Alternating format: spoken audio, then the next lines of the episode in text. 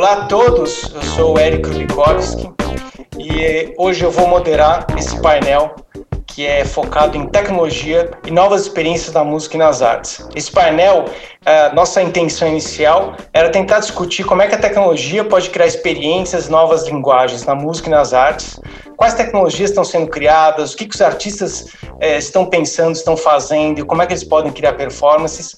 Então, para isso, a gente trouxe aqui uma série de pessoas super interessantes, especialistas, cada um na sua área. Hoje a gente vai contar com a participação da Liara Oliveira. A Liara é artista audiovisual, criadora de conteúdo, experiências imersivas, professora e pesquisadora, mestre em artes visuais da Faculdade Santa Marcelina e doutoranda pela USP, onde pesquisa audiovisual e realidade virtual integra o grupo de pesquisa Laboratório de Arte, Mídia e Tecnologias Digitais da ECA USP e é produtora e curadora do festival X Reality da USP.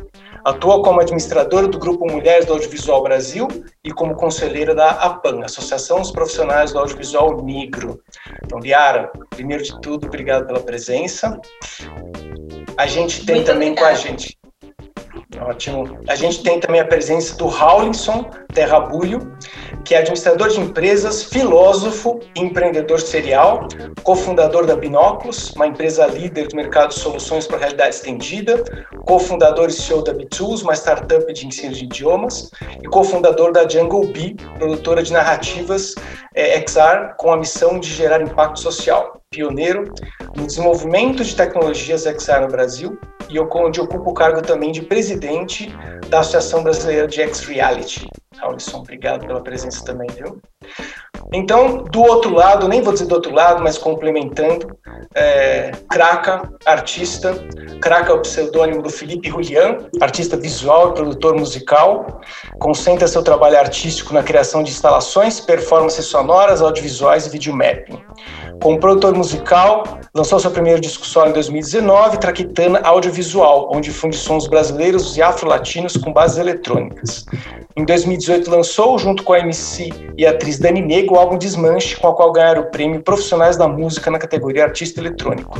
Em 2017, Crack e Dani Nega venceram o 28º Prêmio da Música Brasileira na categoria Álbum Eletrônico, com o primeiro disco do projeto Crack Dani Nega, intitulado Craca Dani Nega, dispositivo Tralha. E para complementar a nossa mesa, Lalai, Lalai Persson, é publicitária, curadora de experiências, apaixonada por música e recentemente trocou São Paulo por Berlim. Então ela está hoje num pequeno frio de um grau em Berlim. A Lalai roda o mundo em festivais de música, é, presenciais agora digitais, obviamente. Trabalhou com o Deck Mantel São Paulo, produziu festas por oito anos, é um dos nomes por trás do evento Dia da Música Eletrônica de São Paulo, além de prestar consultoria em projetos de live marketing para marcas. É também editora do site de lifestyles de viagens Tiquinor Pasta, criadora da newsletter Espiral e estuda negócios e música. Lalai, obrigado também pela Obrigada presença. Obrigada a você. Obrigada pelo convite. Bom, gente, obrigado a todos. É um prazer estar com vocês. É, eu queria é, começar o nosso papo falando um pouco com a Liara, né? Conversando um pouco com a Liara, é, a Liara que tem uma pesquisa e tem feito pesquisas a respeito da produção audiovisual em termos de narrativas, em termos de tecnologias. É, e eu queria começar perguntando para você, Liara, como é que você enxerga atualmente? A gente viveu, logicamente, está vivendo um período onde a grande saída do ser humano era é, o digital, era o virtual, né? É, então, muita coisa foi feita, de repente teve uma explosão de lives e muita gente é, buscando na tecnologia como se fosse um refúgio é, não dizer refúgio, mas uma maneira da gente conseguir se conectar e produzir arte, né, de alguma forma. Como é que você enxerga é, esse movimento que está acontecendo, que, que vem se expandindo? É, o que, que você tem visto de interessante também nesse movimento, que, onde os artistas puderam produzir coisas diferentes do que estava acontecendo antes? Bom, primeiro quero agradecer muito o convite para estar aqui participando do festival né, do Marte Festival, é, de estar em companhia tão incrível, né, de profissionais, de criadores, desenvolvedores, né, gente que é, o pessoal que está aqui comigo é a, a, vanguarda da realização, eu acho, né, então fico muito honrada de estar aqui entre, entre esses colegas. É, o que aconteceu, eu acho que com, com a pandemia, né, com o fato de que nós ficamos fechados em casa, acabou funcionando como um gatilho né, para que a gente se jogasse de corpo e alma no mundo virtual. Né? Então, assim, pessoas que nunca imaginaram que iriam é, se relacionar de forma é, mediada por tecnologia, né? famílias, pessoas que nunca tinham acessado, né? crianças que não acessavam, pessoas mais idosas ou mesmo adultos, né? se viram obrigados a, a conviver com a tecnologia de uma forma muito mais próxima, né? É, de uma forma que, para resolver o nosso dia a dia, para resolver as nossas conexões familiares, para resolver nossas conexões emocionais. É, então, eu acho que a gente sempre teve uma, uma relação um pouco mais fria e mais distante com, com, com as tecnologias. Né? E o fato da gente depender tanto, ou fazer tanto uso delas nesse, nesse último ano, praticamente, eu acho que faz com que a gente crie uma aproximação. Então, assim, eu vi muito isso, assim, esse sentido de aproximação. Então, tanto do lado de quem estava criando, quanto do lado de quem estava recebendo, né, conteúdos, obras, ou fruindo. Né? Então, essa aproximação com a tecnologia, ela se tornou inevitável, né? mas, ao mesmo tempo, a gente percebeu que ela tem malefícios, porque cansa, porque desgasta, né? Porque você ficar em casa fazendo reunião uma atrás da outra online não é a mesma coisa de que você estar saindo né, de uma sala para outra, tendo um, né? A gente começou a colar compromissos, né? Tipo, ah, tá em casa mesmo, né? Tá, tá na frente do computador, a gente cola compromissos e tanto compromissos da vida profissional quanto da vida pessoal, quanto do nosso consumo cultural também, né? Então a gente começou a acostumar de ficar né, zapeando sábado à noite, ver qual é a live que está acontecendo, o que está rolando, né? Então, assim, eu acho que essa aproximação nossa com a tecnologia, é, ela não tem volta, né? Assim, ela, ela, ela se veio, né? Ela já estava acontecendo, ela se intensificou e ela veio para ficar. Então, assim, o que eu percebo é isso. E mesmo os realizadores, quando a gente fala assim, né, dos artistas, criadores, também muitas vezes tinha uma postura, às vezes um pouco refratária com relação a algumas questões tecnológicas, né?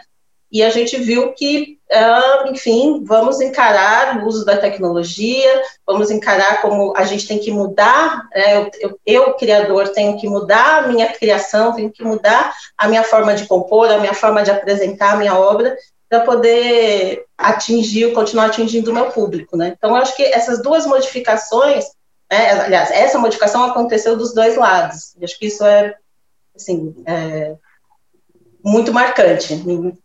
É, acho que por um lado, por um lado, uh, você acredita que algumas tecnologias uh, talvez tenham se popularizado mais que outras nesse período, porque a gente também, é lógico que a gente começa a enxergar em algumas, é, algumas produções ainda timidamente começando a utilizar experiências com games, experiências aproximadas, mas algumas outras como realidade virtual, que são coisas mais complexas, não houve tempo de apropriação assim, né? É, na parte da produção. Você acha que algumas aceleraram mais que outras? Olha, eu acho que algumas aceleraram mais que outras, né? Algumas que já estavam em processo de aceleração, por exemplo, a indústria de games, né, que já estava num processo de aceleração, que já estava vindo como uma onda, né, cobrindo toda a produção cultural. Então, tudo que se produz em termos de volume, por exemplo, de audiovisual hoje, já é menos do que se produz ou gera menos dinheiro, talvez não em termos de volume, né, mas a indústria de games hoje já gera mais movimentação financeira, né, de compras e tal, é, do que, por exemplo, a indústria do audiovisual, né. Então, eu acho que, assim, é, a indústria de games avançou muito, muito, assim. É, e o audiovisual também se expandiu. Eu acho que é, essas, essas tecnologias começaram a se esbarrar mais. Então, assim, todos Sim. esses processos eles já estavam acontecendo, né? Eles se intensificaram. Mas interessante da gente observar é que assim eles não se intensificaram é, exatamente onde as pessoas estavam apostando, né? Então, vamos supor, houve uma aposta na realidade virtual, de que seria, assim, eu, eu sou, tipo, super fã de realidade virtual, adoro, estou produzindo conteúdos, enfim, mas a gente viu que o avanço, por exemplo, na realidade virtual foi mais devagar do que estavam prevendo, né? Ao mesmo tempo, o uso da realidade aumentada fez um boom, porque cresceu os filtros e todo mundo usa e todo mundo faz graça e todo, né, as pessoas já aprenderam a manipular de uma forma mais, mais orgânica. Então, assim, é, as apostas né, é, foram várias, né? E aí alguns, é. alguns, algumas tecnologias, algumas linguagens avançaram um pouco mais ou conseguiram ganhar espaço mais rápido, eu acho. E, e por que que você acredita que é, é, existe alguma, não vou dizer demora, mas porque de alguma maneira essas tecnologias imersivas elas estão demorando mais para ganhar o espaço com que se pensava? Olha, é, o que eu vou falar aqui é uma coisa que eu penso, não, é, não, não, sou eu pensando sozinha, né? Tem muita gente que pensa assim, mas é, eu entendo que para que a gente consiga aproveitar da melhor forma é, as tecnologias imersivas é, interativas, que são altamente imersivas, interativas com né, a realidade virtual, é preciso que a gente passe por um processo de mudança de apreensão. Então, é, é um processo, é, é, é uma mudança na forma como a gente se relaciona com a tecnologia, na forma como a gente coloca é, a tecnologia entre nós e o mundo. Né? Então, assim, é, quanto mais a gente se apropriar disso, quanto mais isso fizer parte né, da nossa fruição, é, mais fácil vai ser a gente usar essas novas tecnologias. Então, o que, que eu estou querendo dizer com isso? Que eu, eu acredito que é necessário uma mudança na forma como a gente apreende, por exemplo, os conteúdos audiovisuais imersivos. É, eles são muito diferentes dos conteúdos para tela plana. Né? Então, é, mas a gente ainda falta um pouco a tecnologia avançar também, né?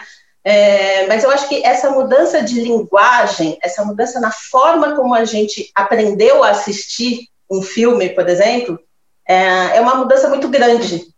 É quase então, uma mudança acho... cognitiva, né? De como. Exatamente. Como... É uma, é uma mudança, quase é uma mudança cognitiva. Né? E a gente tem barreiras com relação a mudanças cognitivas, principalmente quando a gente vai ficando mais velho, né? As crianças têm menos, as crianças têm muito menos. Né? Criança não passa mal com realidade virtual, criança não tem problema de interagir, né? Você põe um óculos, ela sai interagindo, você não tem que explicar para a criança, olha, você, você pode virar, você põe um óculos de realidade virtual no adulto, você tem que explicar para ele, né? Como é que ele vai usar e tal. As crianças não, né? A criança você põe, ela sai experimentando e, tipo, é, e foi, né? Não, não tem muita coisa para explicar. Então, eu acho que, assim, é, eu acho que talvez a demora nessa mudança, né, essa mudança que está sendo um pouco mais lenta do que a gente, né, a princípio, os entusiastas pensaram, é, eu acho que tem a ver com isso, né, porque tem, a gente precisa ter essa mudança cognitiva. Né, e quando ela acontecer, aí também mudou tudo, né? Aí vai ser aquela Sim. coisa de né, os nossos netos tirando muito sarro da gente porque a gente assistia coisas em tela plana. Bom, né? Você sabe então, que assim, uma, uma das coisas, quando eu conheci o Raulison ainda, eu estava mediando, estava fazendo a curadoria de um seminário sobre tecnologia no audiovisual, e em Curitiba também, para o Sebrae. E a gente estava falando sobre inteligência artificial.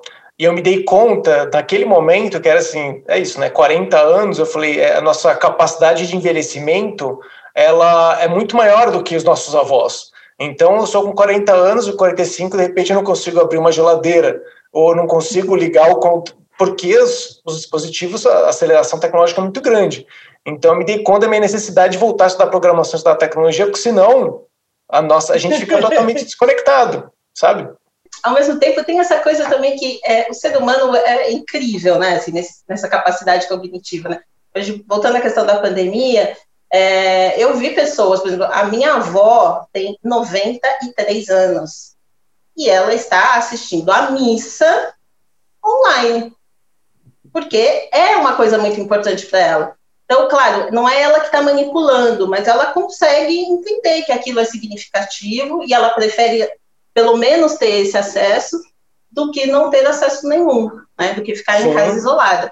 E a minha mãe, que tem 70, foi a pessoa que aprendeu a mexer no computador, a entrar, participar de videoconferência e tal, né? Então, assim, é, quando a coisa bate muito forte, né, a gente acaba se virando de alguma não forma.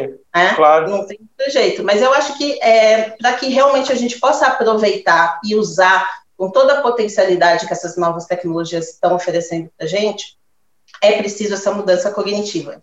É preciso essa forma, essa mudança na forma de pensar. Então, e isso implica em como a gente se relaciona com o espaço, né? Em como a gente vê o nosso, como a gente lida com o nosso corpo, né? Uma relação corpo, espaço, tecnologia.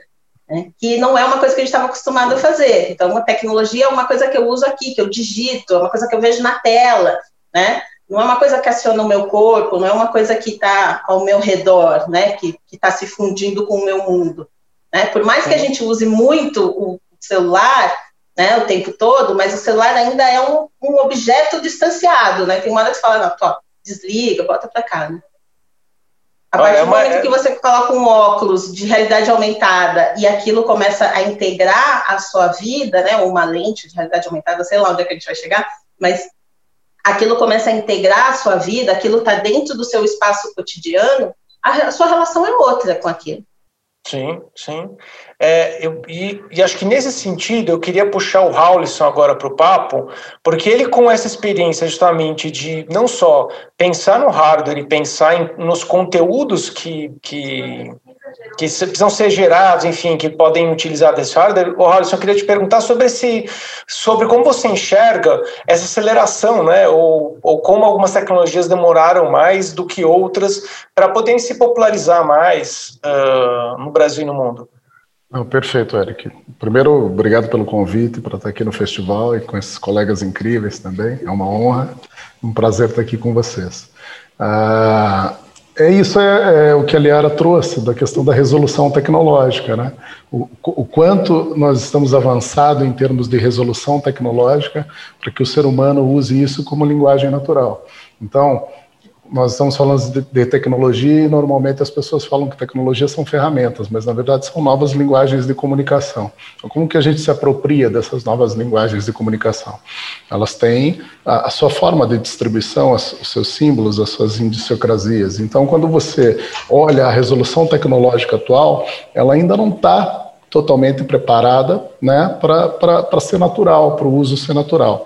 Quando você coloca um óculos de realidade virtual, a gente estava comentando isso na nossa outra conversa, você está é, é, tapando aqui as suas cavidades é, oculares e, e, quando você coloca um fone de ouvido, as auriculares. E o que acontece? Você respira por essas cavidades. Então, quando você está é, é, é, quase um ambiente claustrofóbico, por isso que as pessoas não conseguem ficar muito tempo com um headset de realidade virtual. Isso vai evoluir, vai evoluir para que você transmita sons e já está, né? Pela, pela, pela, pela ressonância óssea, para que você não precise tapar as cavidades auriculares, você vai ter dispositivos mais finos, mais leves, mais confortáveis, e aí a gente vai, vai ter uma, uma, uma explosão de uso dessas tecnologias. Mas a gente ainda está na primeira geração, a gente acabou de sair dos headsets, né? Em 2015, a gente fez o Binóculos One, né? E colocamos na CES, foi considerado uma das dez maiores inovações. Era um headset como esse aqui, para ser usado com smartphones. Então, ah, naquele momento, essa era a resolução tecnológica. Né? O Oculus Rift ainda estava no crowdfunding, o Facebook tinha acabado de fazer o investimento, mas ainda não tinha produto. O Rift 1 que chegou tinha uma série de limitações. O 2 também. Né? A Samsung lançou o Gear. Então você veio numa, numa esteira de desenvolvimento de tecnologia que ainda está no início, ainda a gente está na primeira geração. Hoje você tem os headsets com, com os novos processadores, os mais atuais, e, e, e, a evolução será muito grande. Vai diminuir de tamanho, vai diminuir de peso, você vai ter mais conforto e você vai ter mais qualidade ótica também, né? Você já tem headsets de, de 4K é, disponíveis no mercado, de 8K ainda em projetos, mas a resolução, né, o, o olho humano não, não, precisa mais que 8K. A partir daí já não, não faz diferença. Então, quando você chegar em 8K, você já está no máximo.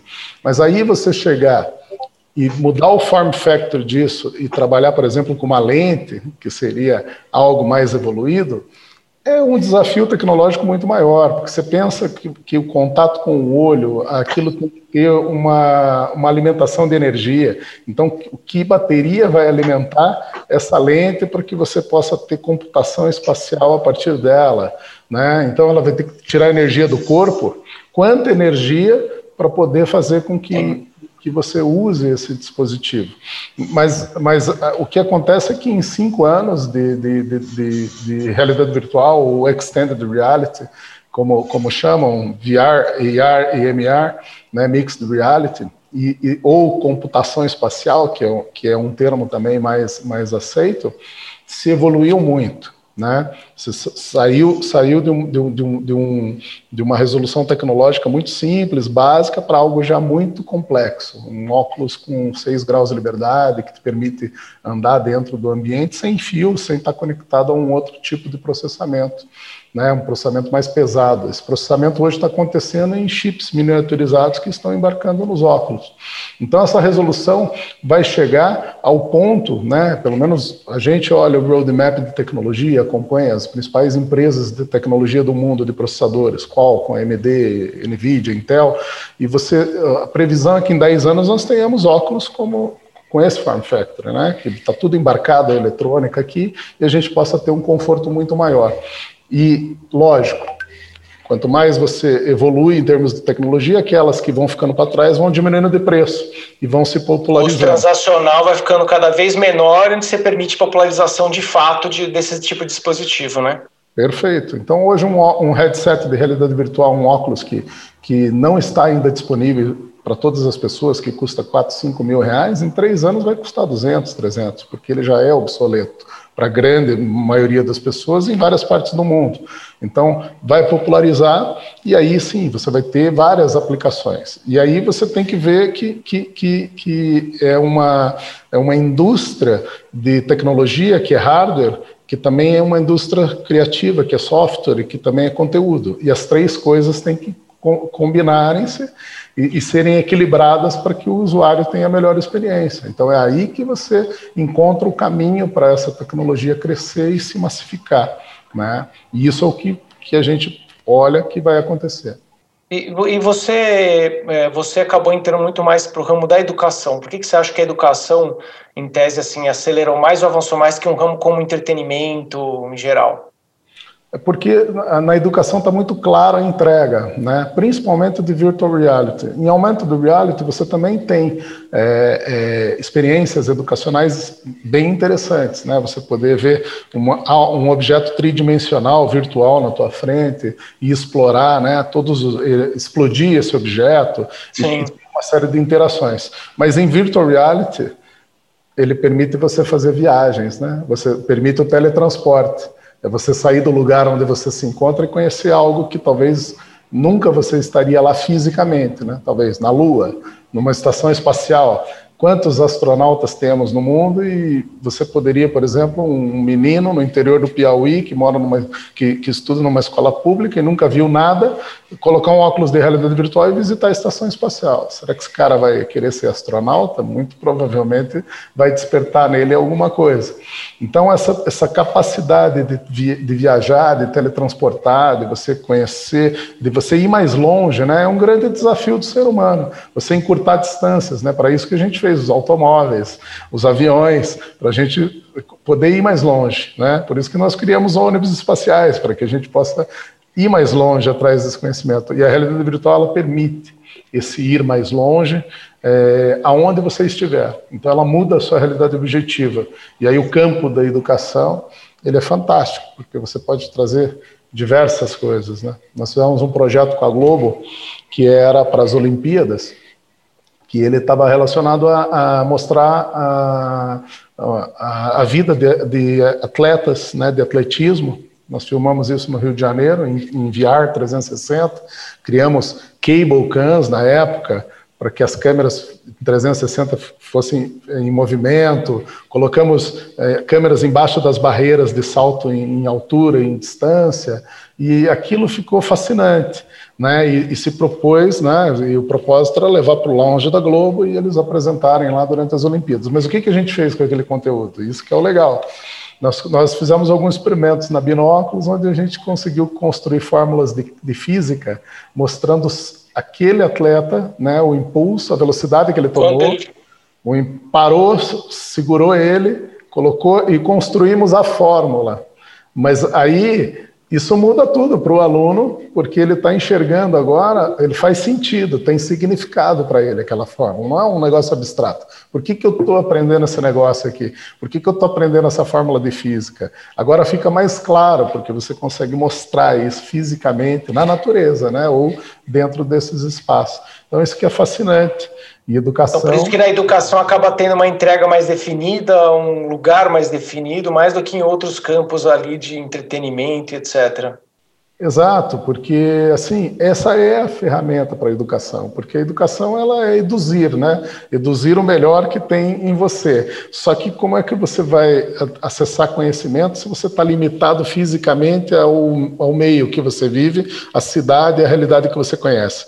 Então, se você puder expandir essa, essas possibilidades, aí sim, você está abrindo um mundo de possibilidades, um universo de possibilidades para as pessoas.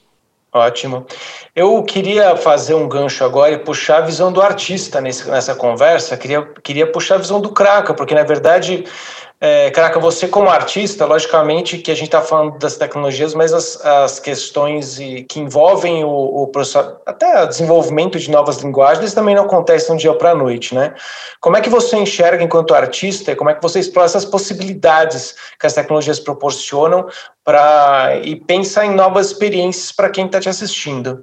É, bom, primeiramente também queria muito agradecer aqui o convite do Márcio para participar é, esse festival que eu, na verdade, já sou fã de algum tempo. Muito feliz de estar aqui podendo opinar também com, com, com, com essa galera especializada. É, eu tenho uma, uma, visão da. Bom, eu sou essencialmente músico. É claro que eu passei cada vez mais a trabalhar com, com os visuais junto com a música que eu faço, né? Mas eu acho que a música é o, a, melhor coisa para se falar em relação à tecnologia, porque é, eu, eu, diria que é, hoje em dia a gente está num estágio da produção musical é, de, de, extrema digitalização dos processos, sem deixar é, de, de, trazer para esses processos, ou, ou de manter nesses processos uma parte muito significativa de processos analógicos ainda, né? Mas eu, eu, gosto de polemizar esse assunto quando eu falo a respeito, porque, no meu ponto de vista, o, a, a, a música ela é digital desde sua essência. Né? O, o, se a gente pegar há 60 mil anos atrás, quando descobrem aquela flauta de osso perfurada e descobrem que lá já, já havia uma escala diatônica, é, a, a, técnica para fazer música com aquilo, há 60 mil anos atrás, já era uma técnica, é, já, já é uma tecnologia semelhante à que a gente tem no mais avançado dos computadores hoje em dia. É uma tecnologia binária digital, a gente chama de digitação, essa, essa forma de posicionar os dedos sobre aquele tubinho perfurado. E a única. É, o único estado possível para cada um da, da, da para cada uma daquelas chaves é ligada ou desligada, aberta ou fechada, 0 e 1. Um. Então, a música, ela, eu, eu, vejo que na história da, da, na sua história, ela sempre foi, ela, ela é sempre das primeiras artes a é, se apropriar das tecnologias do seu momento. Na verdade, eu, eu entendo até que é, prefiro até hoje em dia dizer que música é o som que se faz com a tecnologia de cada época, né? É, quando a gente está na, na, época das navegações, a gente vai ter o desenvolvimento, um, um tremendo desenvolvimento tecnológico, bélico, e, e essa, e, e enquanto isso não está sendo usado para esses propósitos, são construídos instrumentos com essa mesma tecnologia. Então, a fundição do metal, a, o aprimoramento do uso da madeira, enfim. A gente chegou nos, nas últimas décadas, num, nesse meio salto quântico de, de, com relação à tecnologia digital, e a música está desde o comecinho é, já, né? A gente tem, é, é, meio até curioso isso, mas a gente tem em 1981, se eu não me engano, é, lançado no mercado a primeira rede de computadores do mundo, e, e essa rede se chama MIDI, era uma rede de computadores para fazer música. É, é, o que a gente usa como músico, todo músico sabe que é MIDI e considera a MIDI a coisa mais velha, ultrapassada, básica do mundo, e, e é mesmo. É um troço de 8 bits, não é nem de 8, é de 7 bits, é muito pouco para o que a gente usa hoje em dia, mas é, é impressionante que o MIDI ainda é a essência de toda a produção musical nos dias de hoje. Ninguém deixou de usar. Então a música vai muito que acumulando, ela não abre mão do, do, dos processos analógicos, do, da, dos microfones, das simples variações de eletricidade, dos sintetizadores, de modulares, do, instrumento acústico. A gente vamos para antes da eletricidade, temos o todo, toda essa tecnologia que é um violino Stradivarius, toda essa mecânica sofisticada que é um piano, o, a, a, hidráulica por trás de um órgão, né? É, é, a música ela o interesse, aí, aí eu tenho que ser mais justo dizer não é a música, mas a arte em geral, ela vai, ela pode acumular esse, esse, esse legado, né? O, as outras outras áreas mais comerciais elas têm que um pouco justamente passar por cima do estágio anterior por uma disputa de mercado, por N fatores, enfim. Mas a arte, ela pode, não há nenhum problema em eu gravar é, um sampler digital misturado com um violino produzido há 300 anos atrás. É, ninguém discute, fala, ah, nossa, não, ninguém vai discutir. Acha, a gente está todo mundo acostumado a essa, a essa atemporalidade tecnológica. Dinâmica também, né? né? E então acho que nesse nesse estágio que a gente está agora é um estágio em que a gente dispõe de meio que de tudo, né? E a música por ter uma, uma facilidade, uma simplicidade, melhor dizendo assim, matemática, ela, ela se relaciona muito rápido com todas essas áreas aí, com, com, com tudo, tudo que for digital. E, e cada vez mais, e aí que eu acho que é um pouco o meu ponto de inserção, assim, é com, com, a possibilidade de que isso resulte já em algum link visual, porque a música realmente não, a princípio não é visual, mas é, cada vez mais os artistas buscam essa, essa, essa forma de produzir ou de se relacionar com o visual, é, ou melhor, dessa relação que a gente chama de relação audiovisual, né? Foi você, como é que você acabou caminhando para essa área? A gente é, é, um ângulo interessante porque é, você disse que é músico, é, não, diz não, é músico, obviamente, mas que depois você acabou entrando numa, numa questão de, de estudar mesmo e aprofundar a, a estética, a linguagem visual para os seus trabalhos. Né? A gente tem outra entrevista super interessante com a Luísa Lian, que também é uma artista que ela estudou artes, é, artes visuais e tem um trabalho na música. Né? Como, qual foi esse caminho seu como artista de buscar integrar essas, essas dimensões? Pois é, dizem que, dizem que eu sou músico. Desculpa. O, hoje em dia, não, imagina. Hoje em dia é, é isso, dependendo da situação, eu, eu, já não sou mais apresentado como músico, sou como artista visual, ou como é, curioso. Aí eu fico meio, assim, meio com uma orfandade da questão, assim, mais bobagem. É, eu, é assim, de alguma forma, eu, eu, sempre tive interesse por artes visuais, né? Eu, é, como músico, eu frequentei muitas exposições na minha vida. E adoro, assim, né? A, a, e principalmente, uma hora comecei muito a me interessar por é, arte e tecnologia e experiências imersivas. E aquilo, para mim, tem muito a ver com música. Tem, tem, é, é, é o, a, muitas vezes uma instalação é, imersiva, ela está tentando fazer com imagens, com espaço, aquilo que a gente faz com música. E eu sinto que muitas vezes com música a gente está tentando fazer ou dizer coisas que às vezes uma imagem vai lá e fala de uma vez, né? E aí, por exemplo, o meu trabalho com a Dani Nega é um trabalho que tem um teor político muito grande e isso tudo está muito presente no texto e, e, de repente faz sentido somar a, a esse texto é, é, às vezes imagens, imagens carregadas de uma semântica, de um conteúdo, de, uma história que as pessoas olham e falam, ah, tá, aqui está sendo dito, aqui está sendo transmitida não só uma emoção, não só está sendo transmitido algum conceito, alguma visão política, uma visão de mundo, etc. Né? Então eu comecei muito ah, de, de interesse mesmo, como, nas artes visuais, a mexer, a fazer numa banda que eu tinha, tive muitos anos atrás, eu comecei eu mesmo a produzir os clipes, então o projeto é. Axial, né? E aí testa, mexe, vai descobrindo, até que uma hora você vê que, olha, tem gente que está conseguindo fazer isso ao vivo, aí, aí de repente conheci essas pessoas, aí troca de informações, fui me metendo cada vez mais a, a, a, a cara a bater. Né? Eu, o primeiro, o, o Kraka nasce como um projeto audiovisual. Né? Claro que a parte musical é muito mais é, talvez marcante tal, mas desde o começo foi concebido para ser um projeto onde eu tocaria ao mesmo tempo a música e a imagem, né? Demorou um pouco, eu comecei primeiro mais com a música, me apresentar mais fazendo a música tal, e claro que há muito mais ocasiões em que eu faço só a parte musical, mas o Kraka é, por definição, um projeto de música e imagem, e aí é um, virou um estudo, virou uma obsessão, e aqui estamos.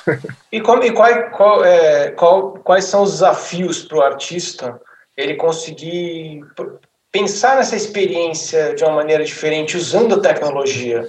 Porque a tecnologia, como é, Liag e a própria Alison disseram, são meios, né? são meios de, e você recria linguagens. Então, para isso, o artista também vai recriando linguagens.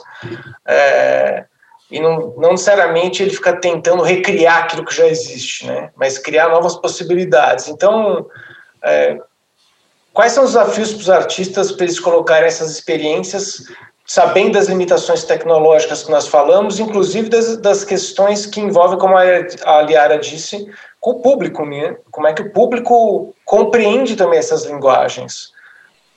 Sim. Olha, em primeiro lugar, eu, eu acho que para a arte, limitação tecnológica não é problema, é condição, é estética. É, a gente faz limonada disso daí. É, em geral, eu, eu, sinto que quanto mais recursos você dispõe, mais chato você fica. Né, é, é, interessante ver o, o, tudo que se faz com pouco. Né? É uma, é uma, uma das frases que, que, que, que determina o fazer artístico é less is more. Né? Então, quando você tem tudo à sua disposição, você acaba usando tudo e fica um, uma coisa meio mais ou menos assim, né? Agora, quando você tem aquilo apenas, você vai fazer por, por ser artista, né? Isso não é uma filosofia de vida, eu acho que é uma filosofia de arte.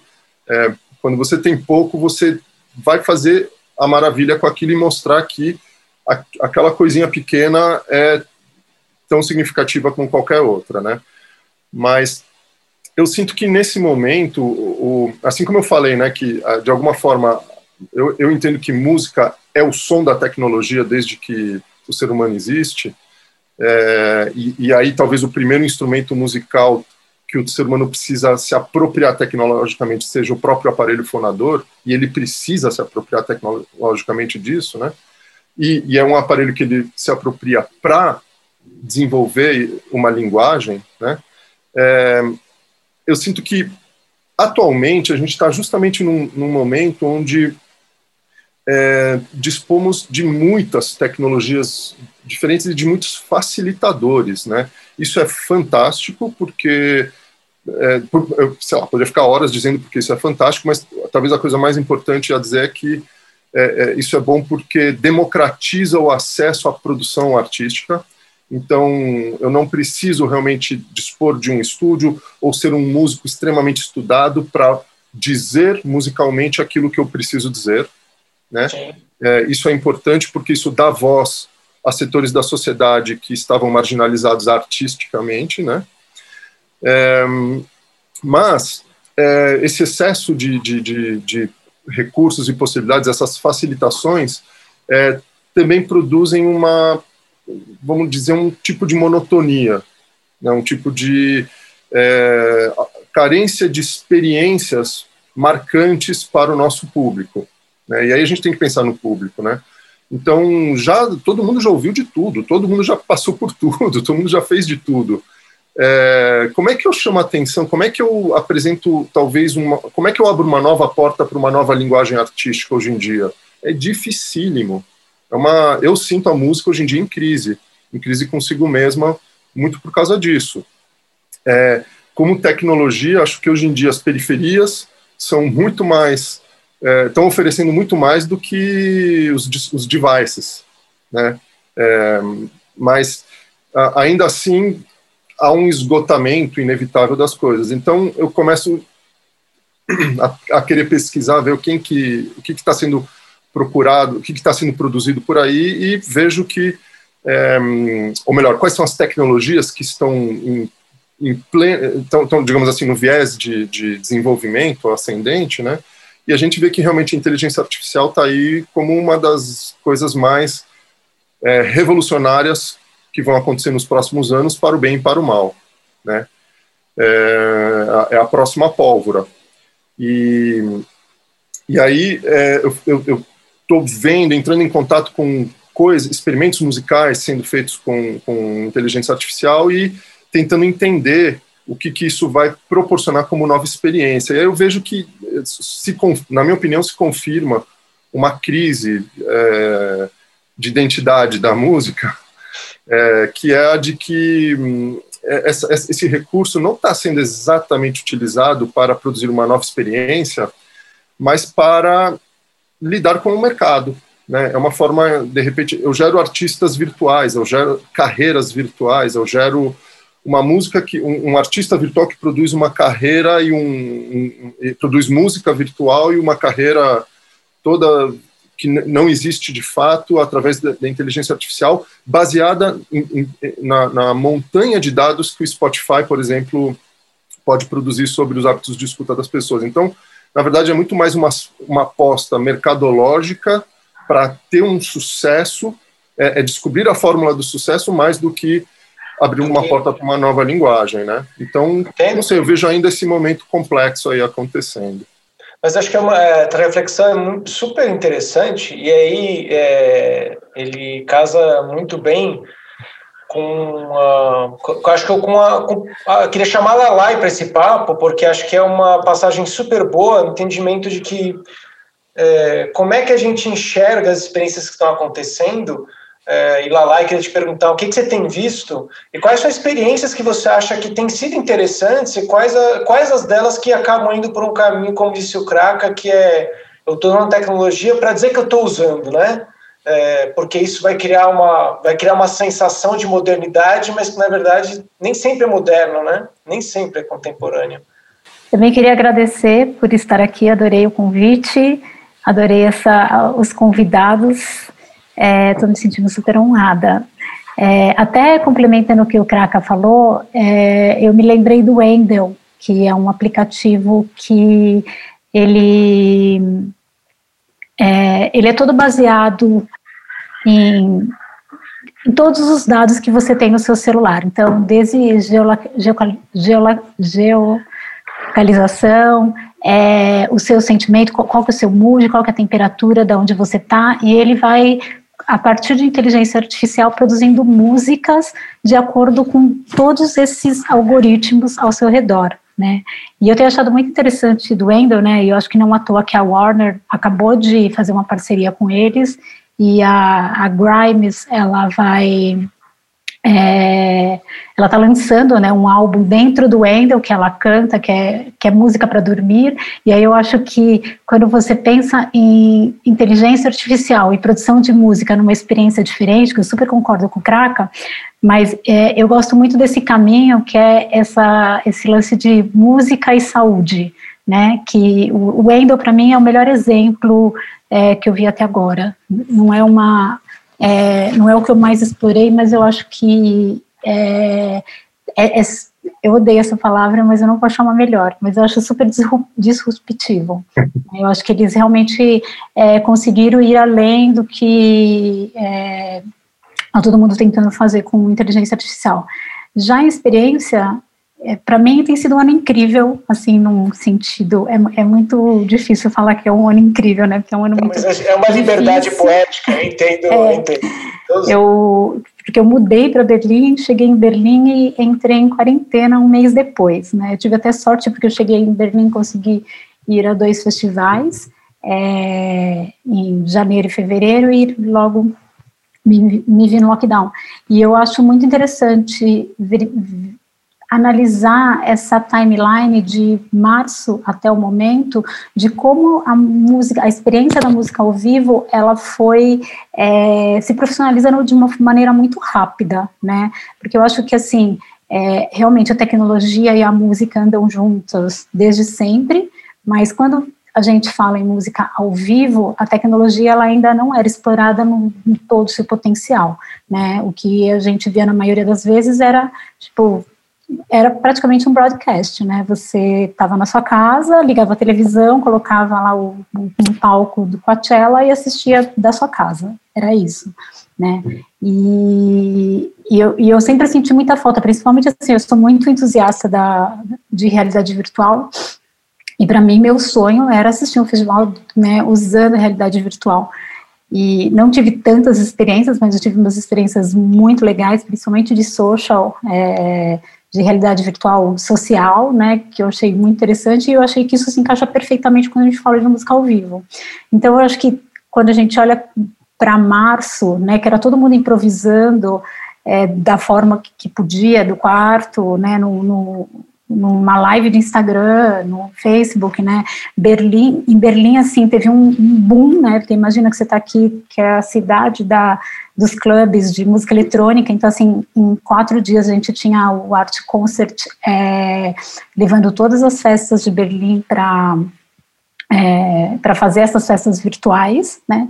Mas no final ela era só um, um jeito de você tapar ali a, a, lacuna de não poder sair de casa e ir para um clube, né? E o máximo que você tinha de interação era no chat, dependendo da plataforma que você estava. E, e, e, e, na sequência a gente. Aí vieram os shows mais elaborados, mas que para mim também. A gente acabou voltando ali para o. É, pro, de fazer uma, uma, grava uma gravação de uma é produção broadcasting, né? feita, né? exatamente. Broadcasting, só que pessoal quase, em canais pessoais ou dos artistas ou coisa nesse sentido, né? Tanto que, para mim, eu acho que, assim, um dos melhores exemplos, né, que foi até um dos primeiros, foi o Travis Scott no, no Fortnite, que eu acho que foi fabuloso, assim, eu chorei de emoção naquilo, eu morri, mas morri várias vezes, mas achei fantástico e eu acho que foi uma das coisas mais incríveis até o momento, mas, e, e, assim, até foi uma coincidência, né, porque não foi produzido para a pandemia, né, já era um projeto que estava vindo há um ano e apenas foi no momento certo daquilo acontecer, e eu acho quando eu penso assim na experiência ao vivo de como você usar a tecnologia a seu favor é isso como que eu crio para ela uma experiência que ao vivo ela não tem né? Então, que eu acho que é isso dentro do game, porque daí eu vou, eu vou para, sei lá, eu vou para o bar, eu vou conversar com alguém, eu vou voando, eu não preciso andar, né? É, eu faço teletransporte para mudar de palco. Então, eu acho que, que as possibilidades elas são muito infinitas. Eu acho que a gente ainda tem só uma amostra, né? Eu acho que a Liara e o, o Howlison podem falar muito melhor que eu, mas acho que a gente teve uma amostra muito pequenininha ainda de onde a gente pode chegar. E eu acho que quem também tem feito coisas é, bem legais, assim, usando a tecnologia a favor, são as bandas de K-pop, né? Se você pegar o, o BTS, por exemplo, é, que eu, eu acho assim, um fenômeno tanto na, na parte de arrecadação, de usar o fandom né, a favor deles e as pessoas pagarem para ver esse show, né, a parte de merchandising, de você comprar um light sticker que você recebe na sua casa, que na hora do show você conecta na plataforma e você aparece lá no palco dele e você tem o, a sua luz ali, eu acho isso sensacional, e eu, e eu acho que para mim, a tecnologia hoje dentro da música, né, ao vivo, ela está exatamente aí para ser explorada, em como eu crio realmente essa imersão, né, que eu acho, eu concordo sobre o, o, a realidade virtual que eu vejo ela ainda um pouquinho mais distante, né, eu acho que ela ainda a escala é muito pequena,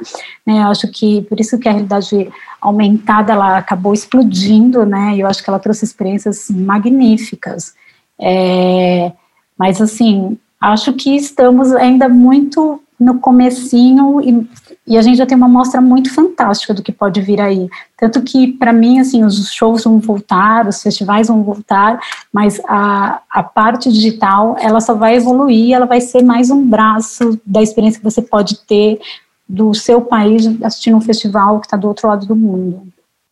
É, eu queria é, aproveitar nesse, nesse viés e perguntar uma para você e depois para os outros, Alay, que é uma, um termo assim muito interessante, que é nada substitui o show ao vivo. Você acha que nada substitui o show ao vivo? Eu não concordo.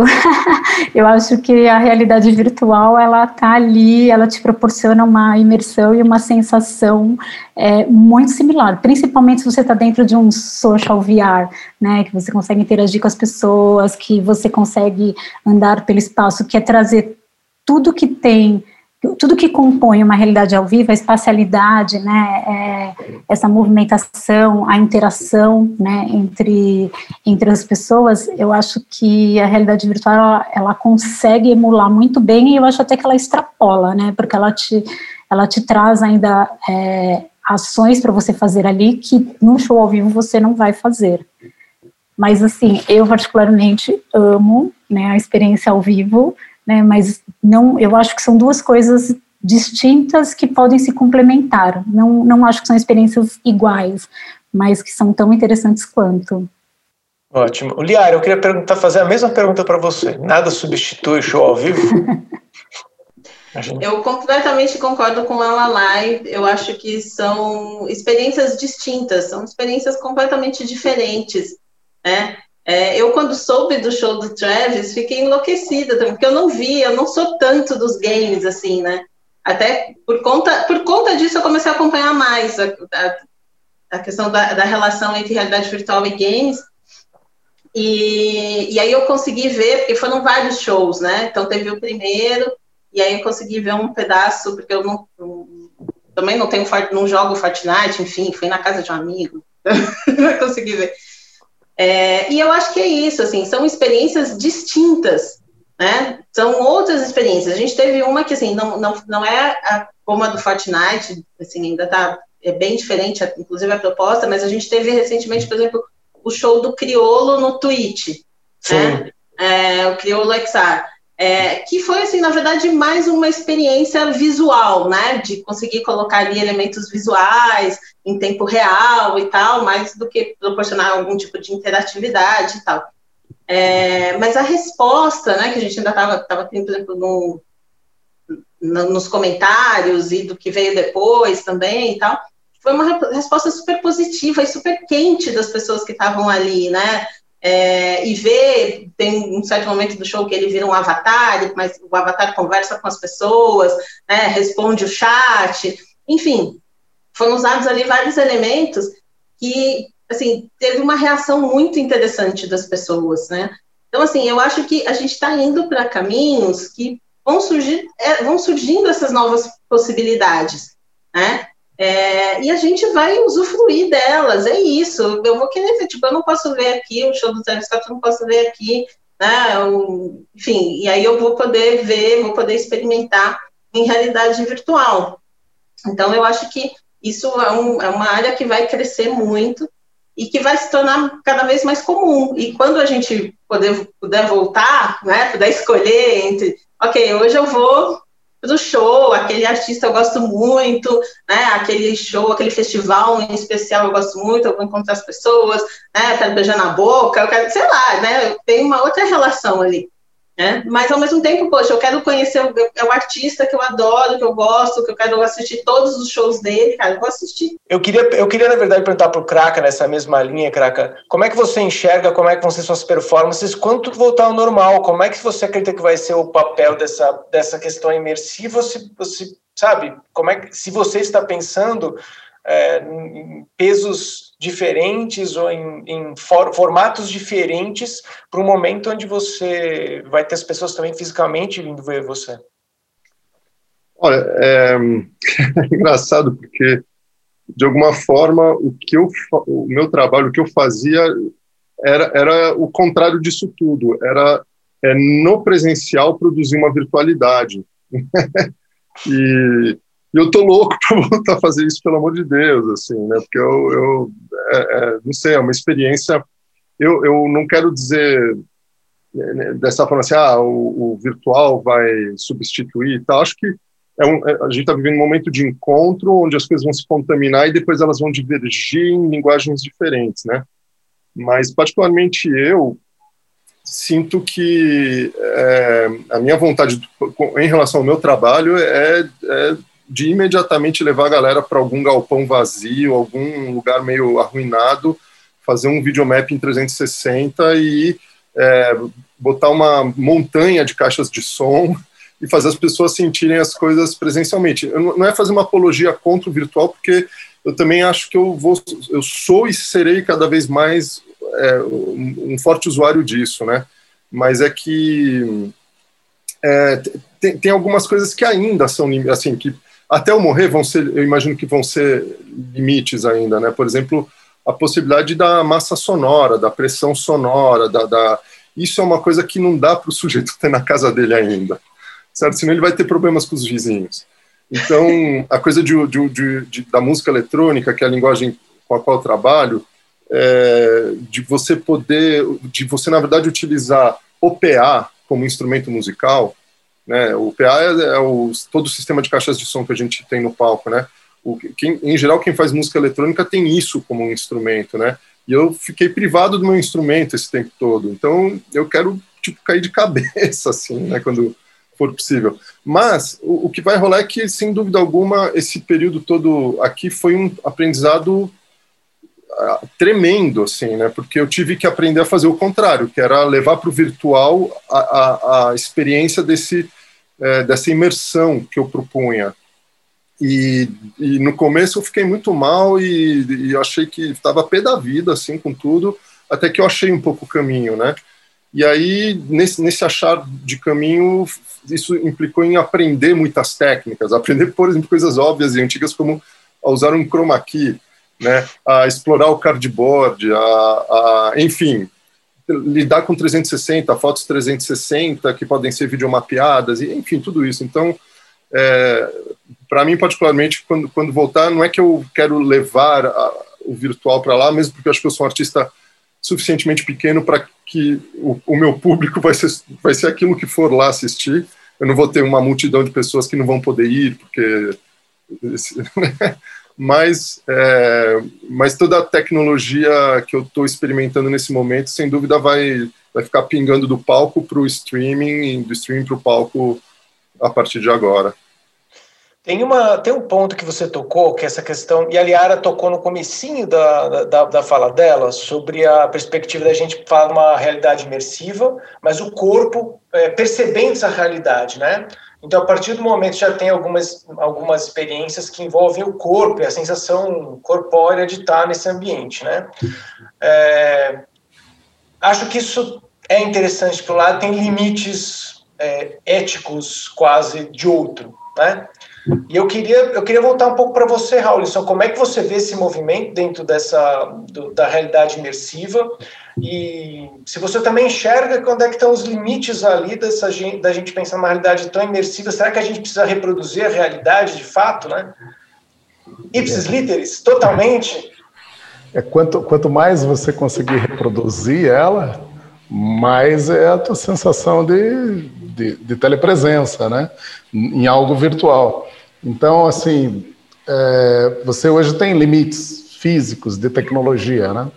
Então, existem sensores ápticos em desenvolvimento para te dar a sensação de force feedback, para você ter o tato. Então, que, que, tipo de sensações o tato traz para que a realidade virtual que você está vivenciando ela seja mais real. Então, um, um, um, dos instrumentos são os sensores táteis, né? porque vão te dar possibilidades de você pegar um elemento virtual fisicamente e, e, e sentir a textura dele e sentir que está pegando algo físico. Mas isso tem suas limitações. Como é que se faz com o peso? Então, a, mesma coisa com o corpo, né? Que, que o que o Kraka estava trazendo, né? Esse impacto sonoro da, das ondas sonoras no teu corpo. Como é que você replica isso? É, é muito difícil. Então, indo naquela pergunta anterior, né? É, eu vejo que tem são experiências é, distintas, mas que, que cada uma tem a sua virtude e cada uma tem, tem né? Eu vou num show hoje é, com muitas pessoas e tal, na minha idade eu me sinto mais desconfortável, é difícil chegar até o banheiro. Quando eu era mais jovem era uma delícia. Agora eu prefiro ficar em casa com uma boa qualidade sonora, vendo de uma outra perspectiva. Mas, mas para um jovem é aquilo, né? Ele está ali por outros interesses, né? Para sociabilizar, para se abraçar, para sentir as sensações físicas humanas. Então isso é indescritível, né? Não, não tem como você substituir isso. É, então as coisas vão, vão elas, elas convivem e elas são, elas têm caminhos paralelos, né? Cada uma com, com, com a sua virtude. Então a gente olha e, e ver que o limite, é, ele realmente é, é, como é que você é, transforma realmente a realidade objetiva numa realidade virtual de forma completa, que você tenha os cinco sentidos, é, né, o olfato, a visão, a audição, porque hoje a gente está limitado a visão e audição, a alguma coisa tátil, mas é, os outros, né, o paladar, você não tem sensação ainda, você pode emular sensações em realidade virtual, colocando um óculos na pessoa e, e dando alguma coisa para ela comer. Mas é, não é virtual, né? Você está unindo aí, a gente já está falando de mixed reality, né? Realidade Sim. misturada. E essa, e essa mistura, ela ainda vai acontecer. Eu acredito nessa mistura. E essa mistura é boa. Ela, ela é interessante, porque dá, dá justamente abre possibilidades de experimentação e abre possibilidades para todos os campos de, de expressão artística. Né? Uh, hoje, uh, você para você ter acesso a obras, né, você pode, pode visitar museus hoje em realidade virtual e, e até ter uma sensação espacial em seis graus de liberdade você andar em volta de uma estátua. É possível hoje, através de tecnologia, você você ter essas experiências. Então, o virtual vai te trazer muitas possibilidades. Mas aquilo que é próprio do físico continua sendo próprio do físico. É uma realidade humana e que é difícil de você substituí-la. É, e eu não acredito nessa questão de substituição ou essa coisa melhor, essa coisa pior. Não. Cada uma tem o seu o seu propósito, o seu papel, e, e você tem, tem o bom uso, o mau uso, tem a boa experiência, né? Uma música ruim é uma música ruim, mas é uma música. Né? Um filme é a mesma coisa. Então, tem filme que emociona e ele está em tela plana ali e tal, você chora e você mergulhou, fez uma imersão na história na tua TV em casa.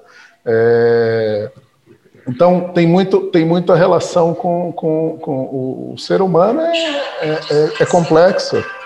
Então, essa, essa, essa, toda, toda essa complexidade é, ela exige que você tenha caminhos, né? Caminhos diversos. E a gente tem tanto nas experiências físicas como na, nas virtuais. É.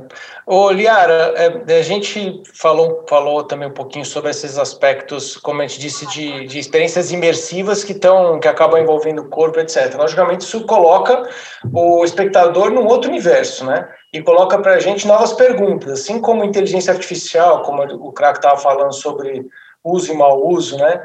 É, que que você, como você enxerga as questões que, que vão aparecer para a gente, inclusive durante, as, durante a arte, etc., os espetáculos, que vão existir determinados limites que vão ser éticos ou até é, questões artísticas que vão, vão aparecer nesse processo?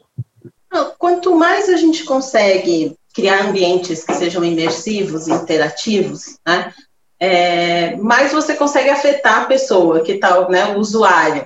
Né, que a gente não tem nenhum nome ainda para definir é, esse ser, né? É, é, o gamer, é o player, é o é o, fã. é o público, é o fã, é, enfim, né? Então, a gente nem, nem conseguiu definir, que nem a gente tem o telespectador, ainda não tem um, o que, que é esse indivíduo da realidade virtual.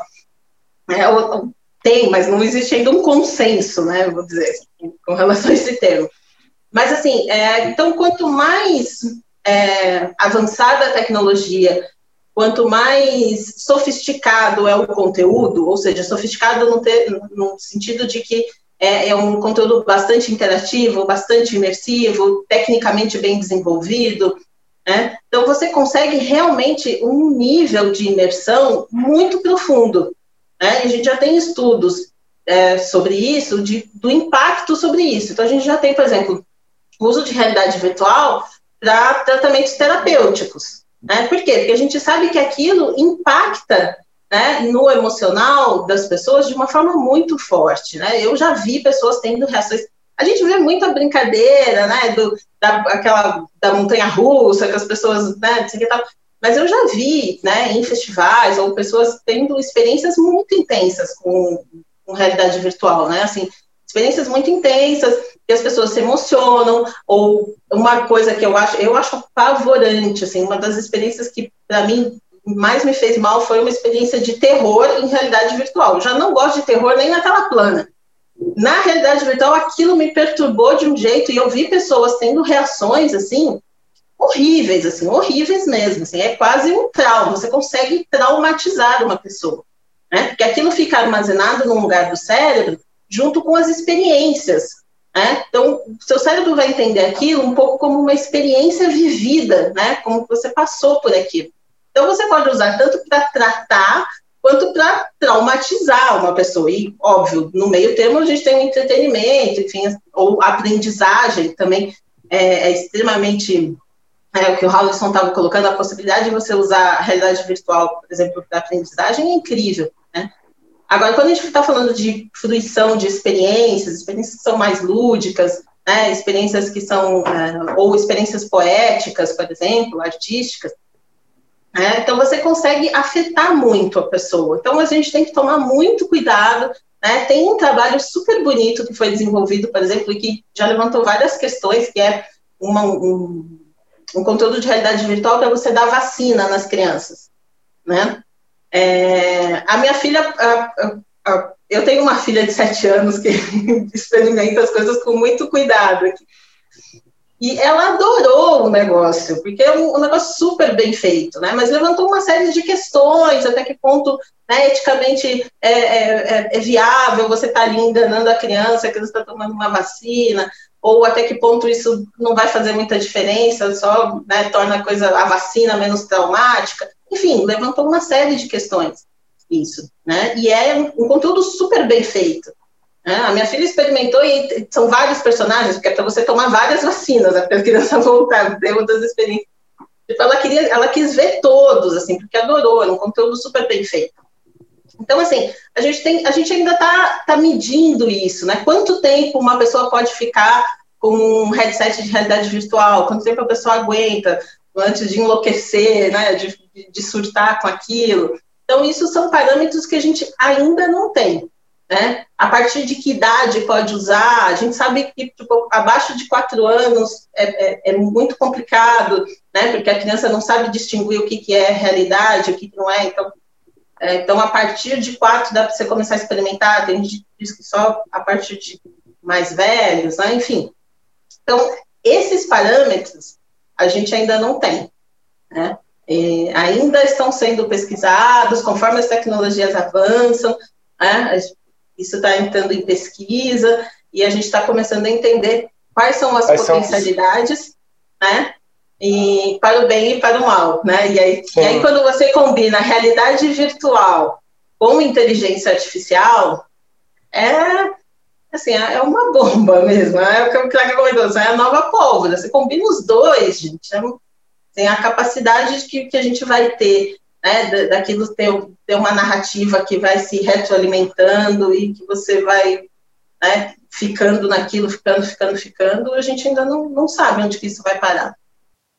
Sim, realmente. É, é, uma, é um, realmente é um espectro assim que ainda a gente vai demorar anos para entender e estamos no meio dessa, dessa discussão de limites do que, que é o que não é, né? Agora, também, sempre que a gente fala em tecnologia, eu, é, eu conectei muito com o que o Kraka falou agora há pouco, do less is more, né? De que a gente sempre associa a experiência tecnológica com grandiosidade, com, logicamente, a realidade virtual e tudo que envolve, são as questões, é, vamos dizer, que chamam a atenção porque são muito potentes, são mexem bastante, mas às vezes eu tenho a sensação de que a gente não faz experiências que são muito simples com tecnologia, que são muito resolvíveis, né? É, eu queria voltar pra, é, um pouco para você, Lala, e, e perguntar para você o que, que, você tem visto também de outras experiências e, e, e, queria que você pudesse falar um pouquinho sobre qual é a diferença de uma cena é, de festivais da Alemanha uh, ou de outros lugares e as cenas de festivais no Brasil, se essas cenas são tão diferentes nesse sentido, da experiência para o público e do uso, mesmo que sejam tecnologias mais simples, mas eficazes. É, eu, assim, eu acho que respondendo essa última pergunta sobre a diferença de cenas, é, eu, eu, dei uma volta ao mundo em festivais de música justamente para entender, é, porque eu acho que festival de música é uma pequena cidade, né, construída ali, que você consegue é, perceber muitos movimentos, né, sai muita coisa de um festival de música. Eu acho que para mim é um dos lugares mais fascinantes do mundo é um festival de música. E eu acho que o Brasil é muito profissional, é, nos festivais, né? Aqui na Alemanha, na verdade, eu fui muito em festival pequeno, independente, e eu acho que os festivais que eu fui no Brasil foram muito superiores em produção. A gente é muito impecável no que a gente faz, né? A gente não entrega nada pela metade. E, e eu, eu, eu acredito muito que, para mim, o Brasil é um dos que melhor entrega uma experiência dentro de um festival de música. É claro que daí você vai para os grandes, né? Você vai para, sei lá, Coachella, Primavera, que tem sempre uma é, uma entrega também muito primorosa, né? E mas para mim eu acho que um dos lugares que eu tive melhor entrega de experiência foi a Suécia. Eu acho que a Suécia, principalmente porque eles têm toda uma preocupação é, de sustentabilidade, né? Então, a Escandinávia, tanto a Suécia quanto a Finlândia, assim, eu acho que a experiência ela, ela, é, ela é muito total, assim, ela pensa em tudo, né? Então, é desde a melhor comida, é desde se você é vegetariano, se você quer tomar champanhe, se você quer tomar cerveja, é, se você não quer ouvir música, você quer entrar lá para um, um escape room, se você quer ter uma outra experiência que não é a música, vai ter coisas para você. Agora, em relação ao que eu tenho visto, eu acho que o Less is More é super concordo, né? E eu acho que o Burning Man do ano passado ele, ele provou muito isso, porque é, ele foi todo construído virtual, né? As pessoas ao redor do mundo construíram os seus, os seus team camps é, dentro do, do festival.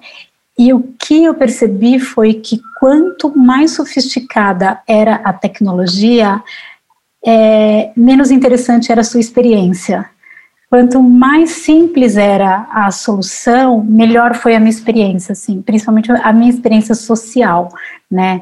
Então, se eu entrava num, num lá num palco, é, dentro no Zoom, por exemplo, né, teve, tinha até um que você ia conversar com Deus, né, então você entrava no Zoom para conversar com Deus, então era uma experiência incrível, né, porque tinha um cara ali numa figura de Deus, era só você e ele, num Zoom, né? Enquanto você ia num outro lugar que tinha é, é, palco em 3D, com super parafernália, é, eu achava que era uma experiência um pouquinho mais distante.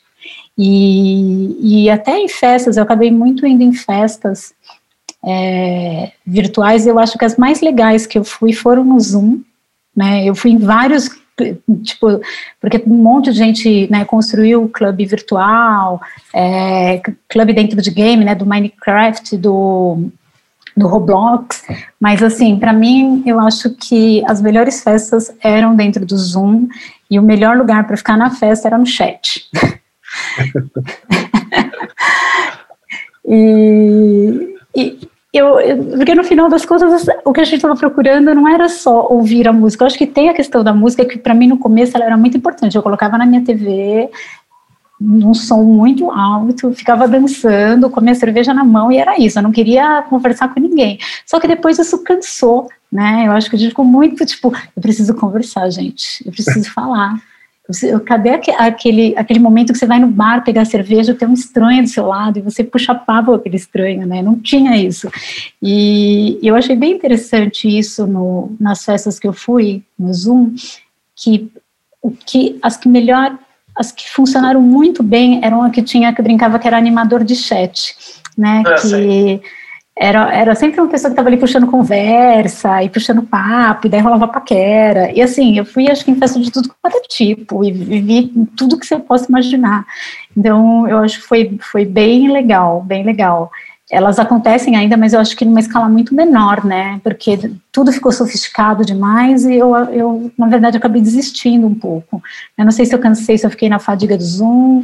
A gente também teve uma sorte grande, porque Berlim teve verão, então a gente teve festa e tiveram as festas é, as ilegais que eu não fui, né? Mas eu fui em festa legal que, que realmente assim a experiência era outra, né? Você tinha que ficar de máscara, é, você não, no começo você não podia dançar, depois você podia dançar, mas aí tinha seu espacinho ali para dançar. E eu fui num show ao vivo que eu chorava loucamente, né? Que era é, por sorte, foi no meu lugar favorito aqui em Berlim, que chama Silent Green, que era um crematório que virou uma casa de show.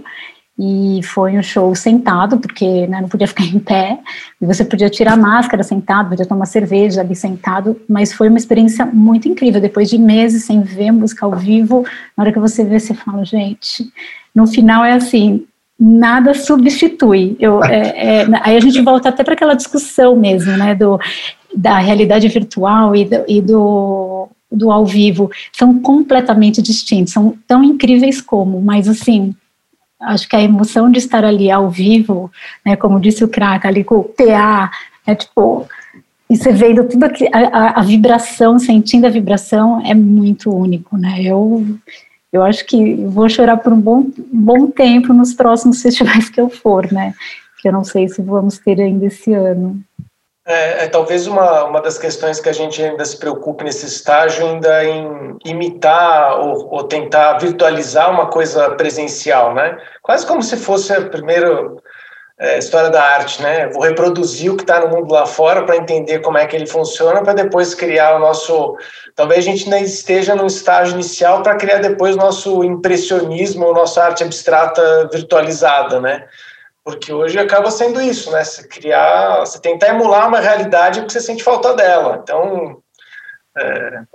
é eu acho que a gente está engatinhando, mas assim, eu acho que tem coisas muito incríveis já, né? Se você olha cases e, e também de, de artistas se reinventando, né? Eu acho, eu achei fantástico o que o D2 fez, né? De, de criar todo um álbum ali colaborativo, de trazer o fã com ele.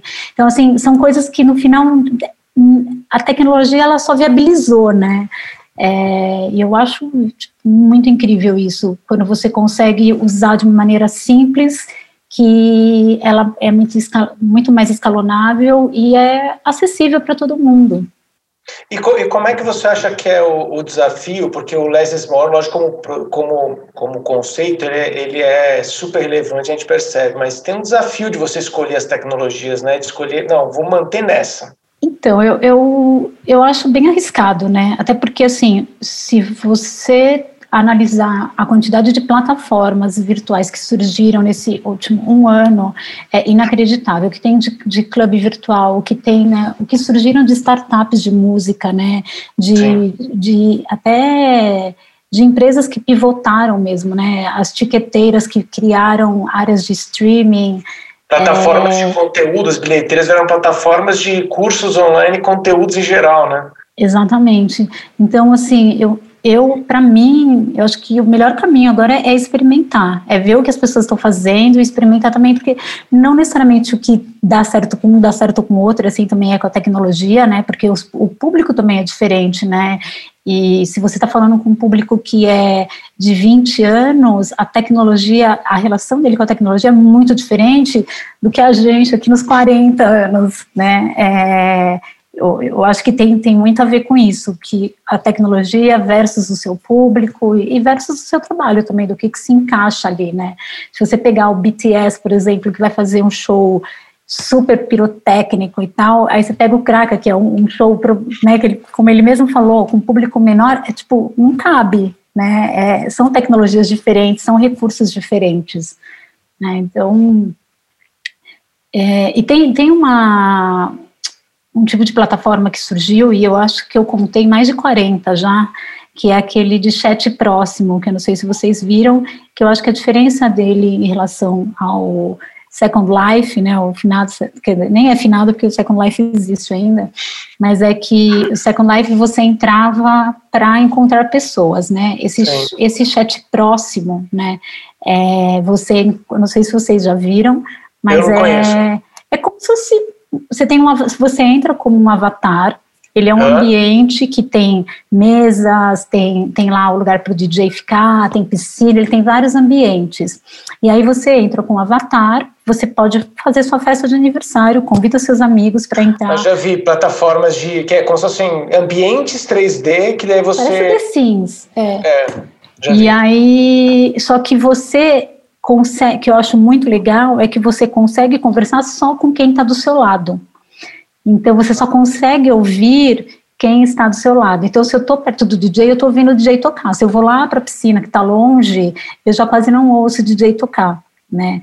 E isso está explodindo, né? Até aquele Clubhouse que eu acho muito interessante, porque no final é uma plataforma social só de voz e que está explodindo também. Que eu acho que para música ainda eu ainda não, não vejo tanto, mas essa de chat próximo, né, que eles chamam, é, é esse o nome da, do tipo de plataforma, é, que eu acho já que se encaixa, por exemplo, para o Kraka fazer o show dele lá dentro, né, que acho que tem um público super a ver, que é mais intimista, você coloca lá o, o, o, monta a mesa de som e, e, consegue fazer uma coisa com um público muito menor, e você tem a espacialidade, você tem a interação, você tem tudo que você busca numa experiência ao vivo. E de alguma forma você você está também falando é, menos, né? Quando digo menos é assim, você restringe para você conseguir colocar dentro de uma, uma situação que possa ser mais aproveitável, né? Que nessa questão da plataforma de voz, né? Sim. Como a gente, às vezes, com o tempo todo utilizando, às vezes uma ligação pelo telefone, às vezes, às vezes é mais pessoal do que uma ligação por vídeo, eu sinto, às vezes. É, e como isso modifica é, é, doido isso, né? A gente não é. recebe mais ligações, então, assim, uma ligação mesmo telefone às vezes se torna mais pessoal. E acho que isso também tem, é, vem da própria questão da economia da atenção, né? Então, o quanto a presença vai ficando, a necessidade, vamos dizer assim, não só a necessidade da presença, mas a presença vai sendo cada vez mais uma, uma moeda, dizer, não é uma, exatamente uma moeda, mas o precioso da história, né? Sim. O chat próximo é você exigir do cara a, a presença do que está do teu lado, né? Exato. Não, é muito legal. Você senta na mesinha e tá o seu amigo do lado e você está conversando com ele sentado na mesa. Acho, acho muito incrível. É, Olha, eu queria puxar de novo para você, porque, é, logicamente, você tem. É, lá trouxe reflexões super interessantes, principalmente sobre essa. Ainda no, no assunto de como, não é, vou dizer escolher, mas é, tem a ver com menos é mais, a gente talvez tenha que reduzir um pouco esse monte de códigos para poder é, chegar nas pessoas, né? Como é que você vê esse movimento, se é isso mesmo, e se você tem experiências que acabam sendo mais simples, mas muito mais efetivas em termos, é, às vezes, de imersão, ou em termos de narrativa? É, Bom, o que a gente tem visto, assim, por exemplo, é, em termos de realidade virtual, realmente, durante muito tempo, assim, durante um bom tempo do desenvolvimento das experiências de realidade virtual, elas eram experiências solitárias, né? Então, é você interagindo naquele mundo digital, que pode ser um vídeo, pode ser um, é, uma imagem sintética que foi criada em computador, onde você tem mais liberdade ou menos liberdade, mas aquilo como uma experiência individual. Né? Então, a maior parte, uma boa parte das experiências que a gente tem são experiências individuais. Mas é, o que a gente tem visto crescendo, e, por exemplo, o que a Lalai está tá trazendo aqui só confirma isso, né, é que realmente eu acho que o, o crescimento maior, por exemplo, da realidade virtual vai estar, tá, né, não vai estar, não, já está exatamente nessa possibilidade de interconexão. Então, quando a gente consegue colocar é, o relacionamento dentro do mundo virtual, né? Então, você conversa com outro avatar, conversa. Lembro que uma das experiências que, que eu tive, assim, também foi, assim, que desde que eu comecei a pesquisar isso, tive algumas experiências, né? Tem aquelas que são marcantes, assim, que muda o seu jeito, fala, opa, né? Abre uma chavinha, né? Da vida mais uma chavinha também foi quando eu passei por uma experiência de game, olha, que é, é numa arena de videogame, onde você joga com até quatro players, e você joga, é altamente interativo, super imersivo, e no caso eu joguei dois jogos, uma era de dança, você tinha que, tinha que na hora lá fazer, né, fazer coreografias, não sei o que tal, e o outro era de matar zumbi, né, de matar zumbis. Mas, assim, o fato de você, dentro do mundo virtual, você estar vendo o avatar, que é aquela pessoa com quem você está interagindo, né? E ela, eu, por exemplo, no jogo de zumbi, eu só pedi ajuda, porque, gente, os zumbis só me atacaram, porque eu não tinha Você não gosta de terror, né? eu gosto de terror. Eu não sou fera em jogo de shooter, né? De, de tiro. Já não gosto, assim, já não é muito na cara. Mas estava ali, né? Foi um convite, um grupo para experimentar a nova tecnologia. Eu falei, ah, vamos lá, né? Só gritava, apavorada, com zumbis pulando em cima de mim e pedia ajuda, porque os outros é que tinham que matar os zumbis que estavam em cima de mim, porque eu não conseguia matar.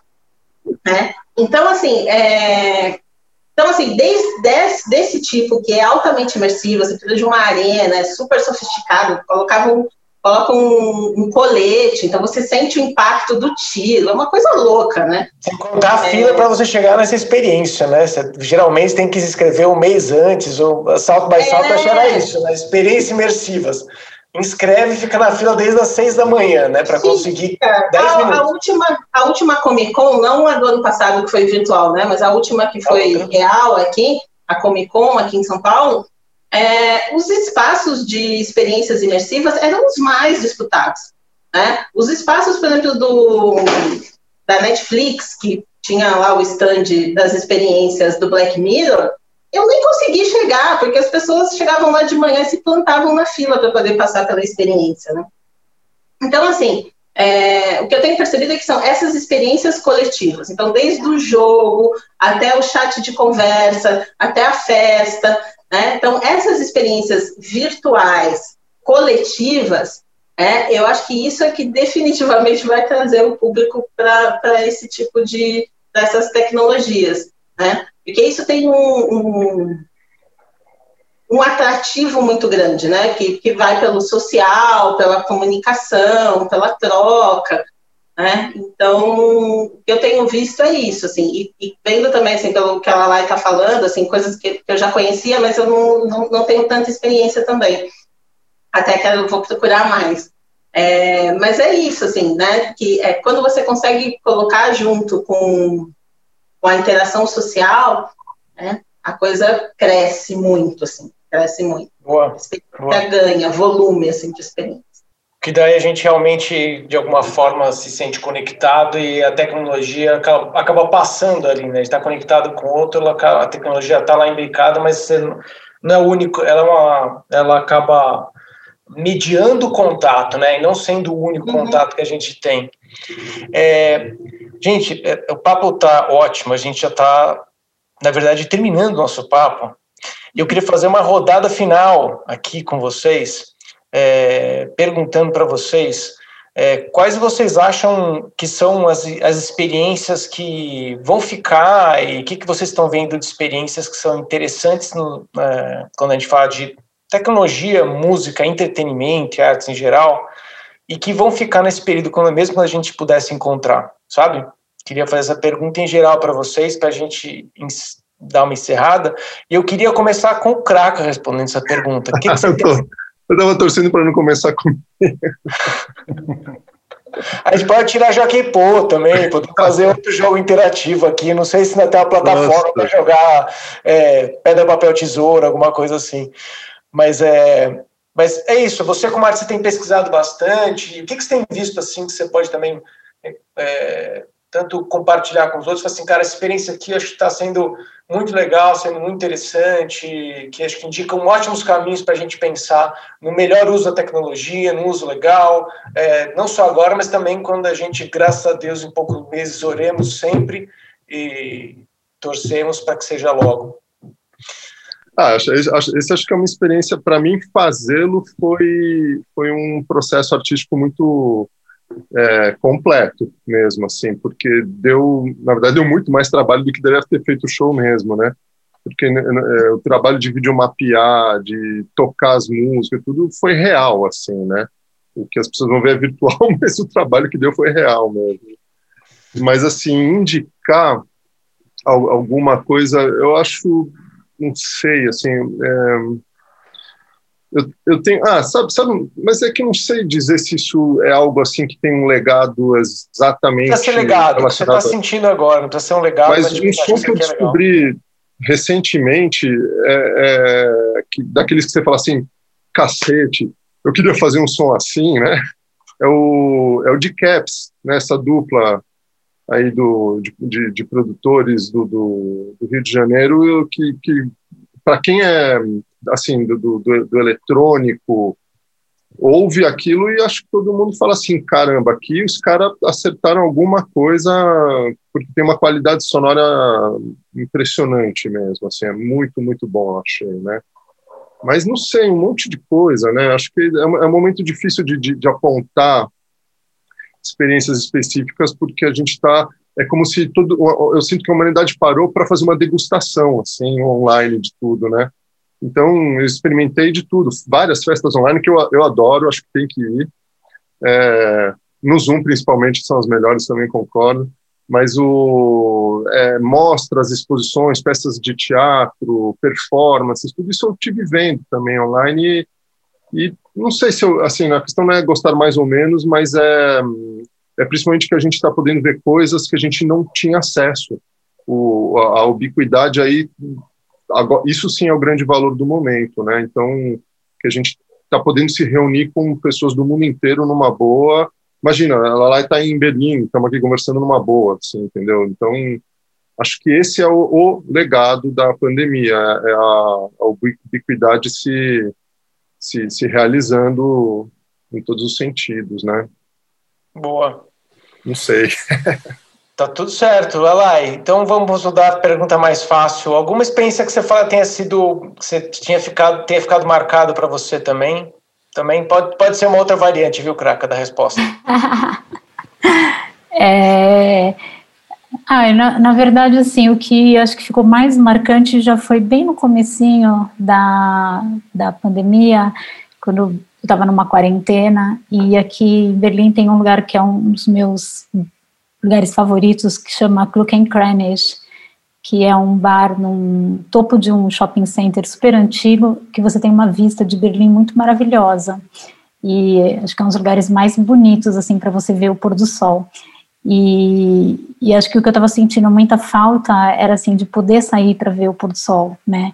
E eles fizeram uma coisa muito legal que eles montaram uma agenda que todo dia das quatro às sete da noite tinham dois DJs é, tocando sempre para o pôr do sol. Então você assistia o, eles tocando e acabava assistindo o pôr do sol, né? Então era uma coisa, na verdade, super simples, com a galera conversando no chat e tal, né? Eles acabaram até conseguindo é, sobreviver por conta de doações, né, durante essas, essas lives, e, mas que foi, acho que, o mais tocante, assim, acho que era meio que minha luz do dia era plugar ali e, e ver essa, essa live no, no pôr do sol, mas eu, eu acredito muito que é, os eventos ao vivo, né, principalmente festivais, eles vão continuar, é, continuar não, né, eles vão ser híbridos, eu acho que não vai ser cada vez mais, é, vai ter uma fusão entre o, o, o, virtual e o online, oferecendo é, experiências completamente diferentes, eu acho que isso veio para ficar, né, e uma coisa que eu achei também muito bacana durante essa pandemia foi a criação do Meet and Greet virtual, né? Que Hoje você compra ali um ingresso, assiste o show do seu artista favorito, depois você pode ir numa after party com ele, né? numa sala party. Ter um papo ali, né? Criar uma salinha no Zoom, né, em separado. Exato. Mas eu acho isso muito legal, principalmente assim, quando né, as pessoas são grandes fãs, né, de, independente do tamanho do artista, eu acho muito legal você poder pagar, que geralmente é sempre um valor que é super acessível, né? Não é um meet and greet da vida real que não dá para pagar. E acho uma experiência muito única. De repente você está ali, né? Eu estou ali com o Fortete, tipo, ah, conversando com o Fortete. é, mas no fim das contas é bem isso, né? Tudo coisas bem simples. Boa, boa. Raulisson, e você? Eric, bom, você, você, sabe que a gente já fez muita coisa, né? Nossa, a gente fez projetos aí com Palmeiras, Estadão, Folha, tentamos escalar a realidade virtual e, e sempre tinha aquela questão da, da, do momento, né? Da resolução tecnológica, né? E eu não posso deixar de citar que, que, que algo relacionado à educação e nosso que a gente está fazendo. Né? A gente está conseguindo hoje levar experiências de educação até as casas das pessoas em realidade virtual, acessível uh, para ensinar inglês. Então é algo muito uh, simples, mas que está sendo entregue de uma forma diferente e a gente está conseguindo resultados fantásticos. Então essa esse legado né, do, do que está sendo construído e do que foi até agora, para a gente chegar nesse momento e começar a trazer experiências que as pessoas possam ah, realmente é, é, extrair valor delas. Então, em termos de educação, esse, esse, é o nosso legado, é isso que a gente vem trabalhando, é isso que a gente vem pesquisando. E agora, em relação à experiência em realidade virtual, assim, aquela que é a que eu não vi, que, que é Carne e Arena, né? Que o, o Tadeu Jungle, que é nosso sócio na Jungle Bee, ele narrou, porque ele viu mas assim, ele narrando, você já imagina, e você imaginando é, é você se teletransportar, né? Então, assim, ele e, é interessante porque ele tem um vídeo gravado, né? Falando, contando é. como foi e tal, e você consegue imaginar exatamente e, e fala, pô, que fantástico o que foi feito, né? Porque é, a pessoa entra e ela e ela tá descalça, ela tá pisando na areia, ela tá no deserto do México, ela tá apavorada, ela tá atravessando a fronteira, ela tá tendo uma série de emoções, né? O pavor que a Liara falou ali, de, né? Da, daquele do medo, né? Então é, parece que essa, assim, por tudo que ele viu e que a gente compartilha, e todos os meus colegas e, e, e as pessoas que eu conheço uh, vivenciaram essa experiência, ela, mas ela ganhou um Oscar, então, e ela foi numa superprodução. Então, isso, uh, seguramente, assim, ela não, foi, não conseguiu ser replicada ainda, mas a gente vai ver mais experimentos, mais possibilidades daqui para frente como essa. E, mas eu não vi, não, não vejo a hora de ter a oportunidade de, de ver. Boa. É isso. Boa. Liara, e você? Bom, eu queria dizer para o Robson que eu vi a narração do Tadeu e eu também fiquei enlouquecida, querendo, já tinha lido muito sobre a experiência, mas quando eu vi a narração do Tadeu, me deu mais vontade ainda de conhecer. É, eu queria citar um, um, trabalho, que foi um trabalho que, que apareceu com bastante evidência nesse último ano, que foi a linha, né, que é um trabalho lindo desenvolvido pelo pessoal da Árvore Imersive, que é dirigido pelo Laganaro. É um trabalho lindo. Quem tiver oportunidade, ele não está disponível assim aberto, mas ele está sempre em festivais, em mostras, né, eles sempre estão colocando. É um trabalho lindo, muito sensível, absolutamente brasileiro. Né, assim, eles recriaram São Paulo dos anos 20 em animação uh, na animação 3D, e aí tem, cria todo um ambiente de realidade virtual interativo, né? Assim, é, um, é, um, é uma pérola, né? Assim, não é à toa que por onde passa é um foi premiado em Veneza, foi premiado com o M, né? Assim, por onde passa ele é, é uma obra premiada e é de uma sensibilidade, de uma doçura e ao mesmo tempo um uso da tecnologia, um, né, faz com que você use o seu corpo dentro da história, assim, é assim é uma pequena pérola. Não queria deixar indicado isso, mas de um modo geral, é, eu gosto muito de dizer que eu acho que o legado da, da pandemia é um legado audiovisual. Né? E eu que sou uma pessoa, um ser audiovisual, é, assim, fico, é, para mim é algo que, que me, não me surpreende, mas enfim, que, me mostra que é, realmente também é, um, é uma estratégia de linguagem que a gente vai usar mais e mais e mais. Né? Então, assim, o audiovisual invadiu a nossa vida em todos os âmbitos, né? Assim, então, fato da gente estar aqui fazendo isso pelo Zoom, isso é, um, né, é o uso de uma tecnologia audiovisual, claro que junto com o ao vivo, junto com a transmissão, junto com o streaming, junto, né, mas eu acho que, de um modo geral, o uso do audiovisual, né, a, quanto o audiovisual permeou, não invadiu, assim, tipo, né, que nem água, assim, uma onda assim, que invadiu a nossa vida, né? E eu acho que isso é muito interessante, para mim é muito interessante de observar o tempo todo isso, enquanto Ótimo. criadora, enquanto pesquisadora. E eu acho que isso é algo que vai ficar assim. Muito bom. É, vai ficar, assim como também espero que o Marte fique durante muitos anos. Essa é a nossa batalha, fazer os festivais que, que, na, que tenham esse como foco em pensar a tecnologia não como fim, mas ela é o meio, como criar capacidade de criar linguagem, capacidade de criar interação, é, mas principalmente pensando em, no público usuário, mas as pessoas né, que estão trabalhando e estão aproveitando o festival. Queria agradecer demais a todos vocês, é, Lalai, de Berlim, é, Kraka, Rawlinson, Liara, dois de São Paulo, um de Curitiba e outro de Berlim, três de São Paulo contando comigo, né? Mais a equipe aqui que está em BH. É, como disse o Kraka, encontros que a pandemia nos possibilita, né? É, juntar tanta gente num papo como esse. Então, eu queria agradecer muito a presença de vocês. É, e para quem está nos acompanhando, essa aqui é mais uma das, da, dos nossos debates do Marte Festival 2021, dentro da programação. É, a gente vai continuar com mais programação, tem muita coisa que está disponível, performance do Kraka, é, mais outros artistas que estão explorando um pouco desses caminhos que a gente consegue vislumbrar para fazer com que a tecnologia ela tenha, possibilite maior experiência para o público também. Obrigado a todos, gente. Obrigada. E até a próxima. Obrigado, Tchau. Obrigada, gente. Tchau. Prazer obrigada. conhecê-los. Prazer, enorme. Uma ótima oportunidade. Sim, muito Tchau. bom. Um abraço.